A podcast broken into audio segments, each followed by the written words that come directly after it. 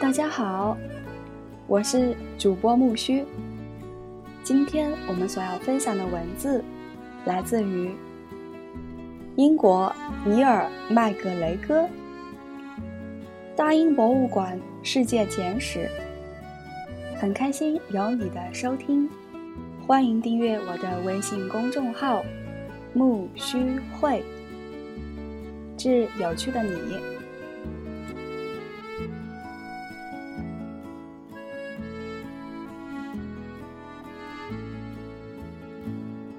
第十四篇，玉斧。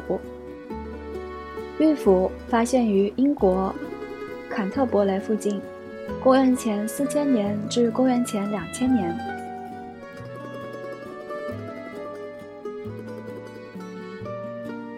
在人类历史的绝大部分时期，居住在英国就仿佛居住在世界边缘，但这不绝不意味着英国是与世隔绝的。我们已经了解到，在五千年前的埃及、美索不达米亚平原、巴基斯坦和印度，城市与国家如何沿着几条著名的河流兴起。他们的治理方式、建筑、文字和国际贸易网络，使他们能够掌握新技术、探索新材料。但在这些河流以外的地方，情况却大不相同。从中国到英国。人类一直居住在相对小的农业社社区里，新型大城市的麻烦与便利都和他们无关，而他们与那些大城市居民的共通之处，便是对昂贵与带异域风情的物品的喜爱。多亏了发达的贸易网络，就算处在幺大陆边缘的英国，人们也能获得自己的心爱之物。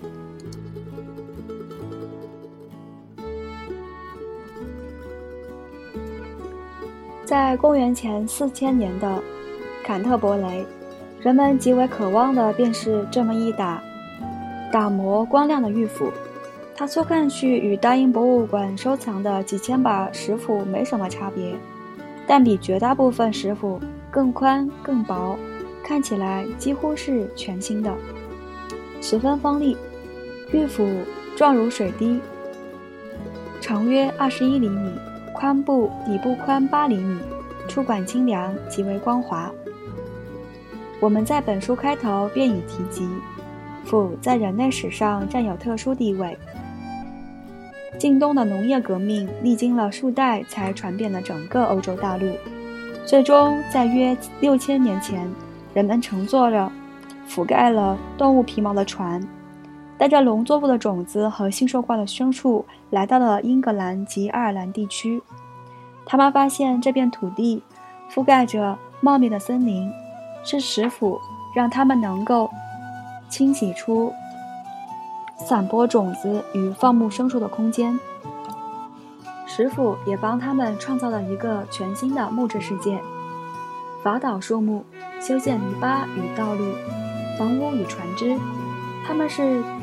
建筑的史前巨石阵的人类，石斧是革命性的武器，让我们的祖先能够把英格兰改造成绿意盎然的宜人家园。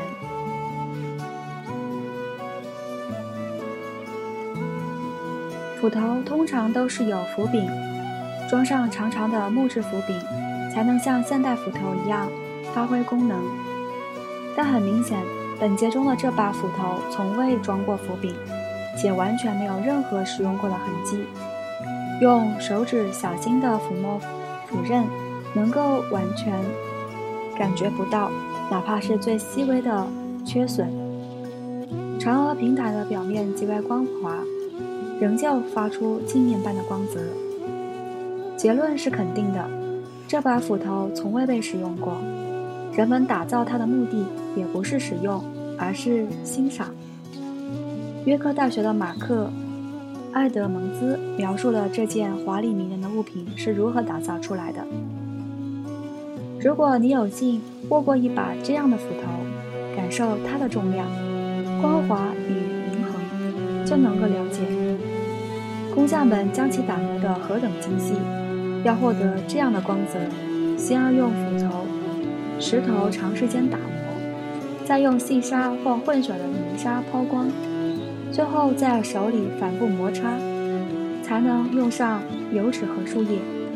不知道要用掉多少天的功夫，才能，呃，磨出尖锐略带弹性的刃力。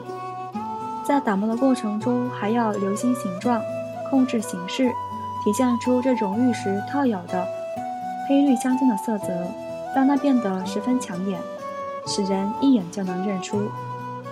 对于这样的斧头来说，视觉享受也许与锋利的斧刃同样重要。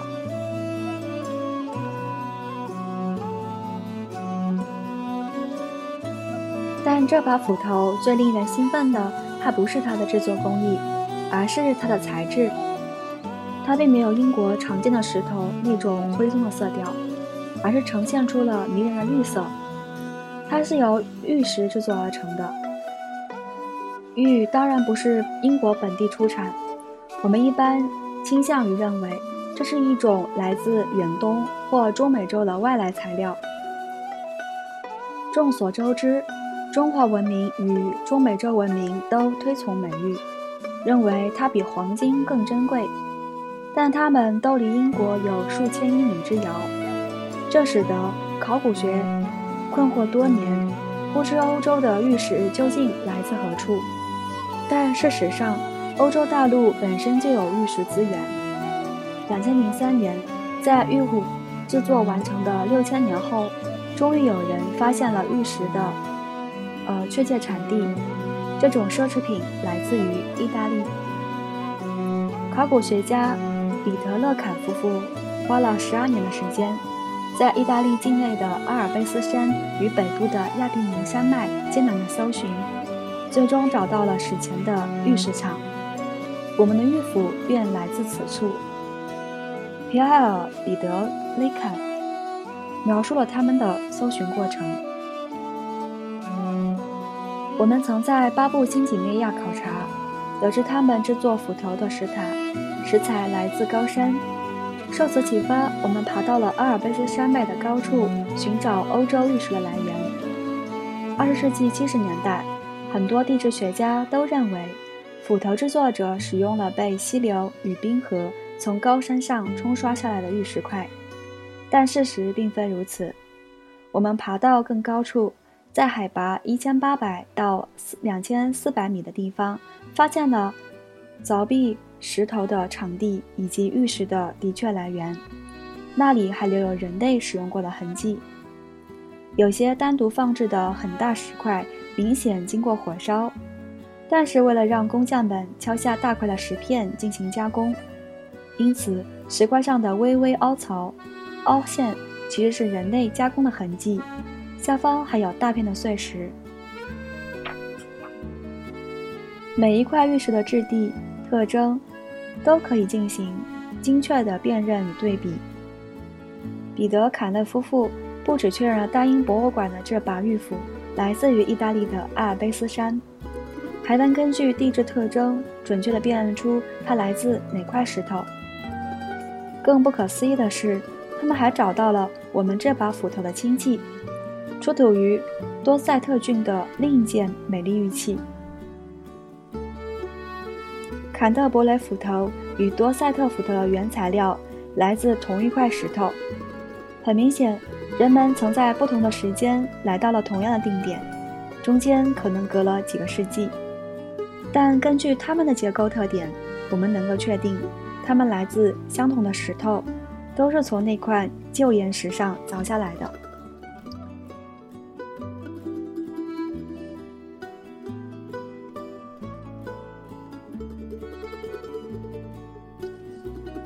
六千年前曾被采下大英博物馆玉石材料的岩石，至今仍端坐在高处，偶尔还坐在云端之上。与彼处极目眺远，能够看到壮丽的美景。玉石的开采者似乎有意地选择了这样一个特别的地点，他们本可以从山脚轻松地捡捡拾到玉石块，却选择一直攀援到云端。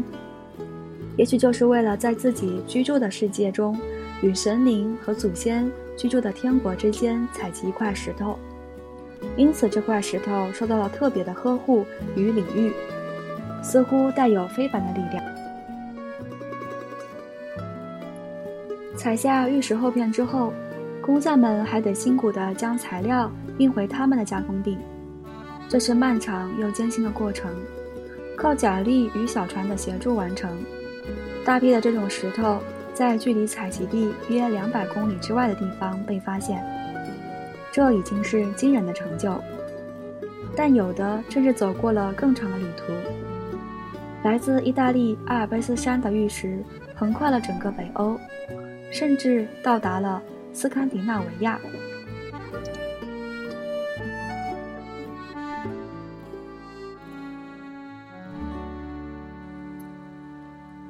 我们只能对本节中的玉斧所经历过的旅途进行一些猜测，但这样的猜测也是有依据的。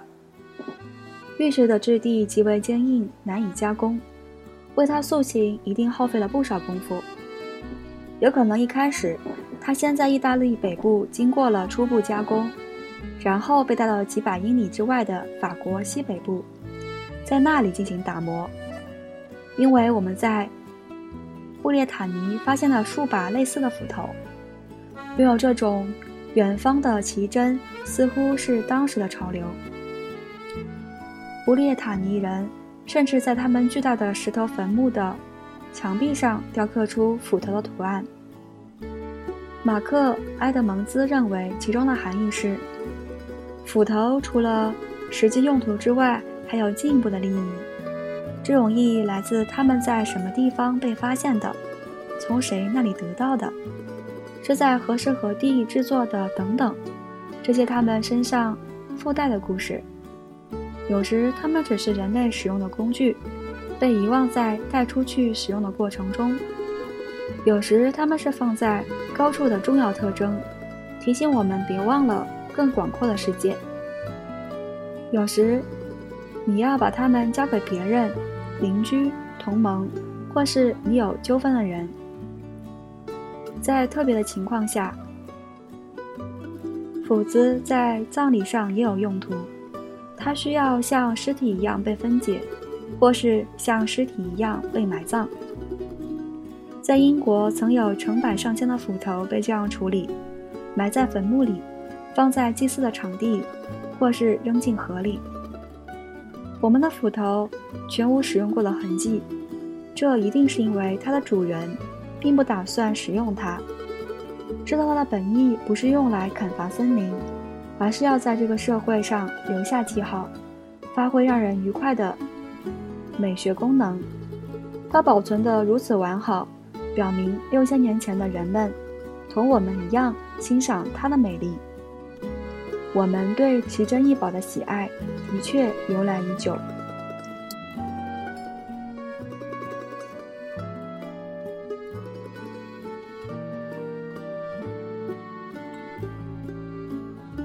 今天我们所分享的文字，第十四篇《玉斧》就到这里了。下一期我们所要期待的是。第十五篇，早期写字版。感谢你的收听，我是主播木须，欢迎订阅微信公众号“木须会”，让我们期待下期的更新吧，拜拜。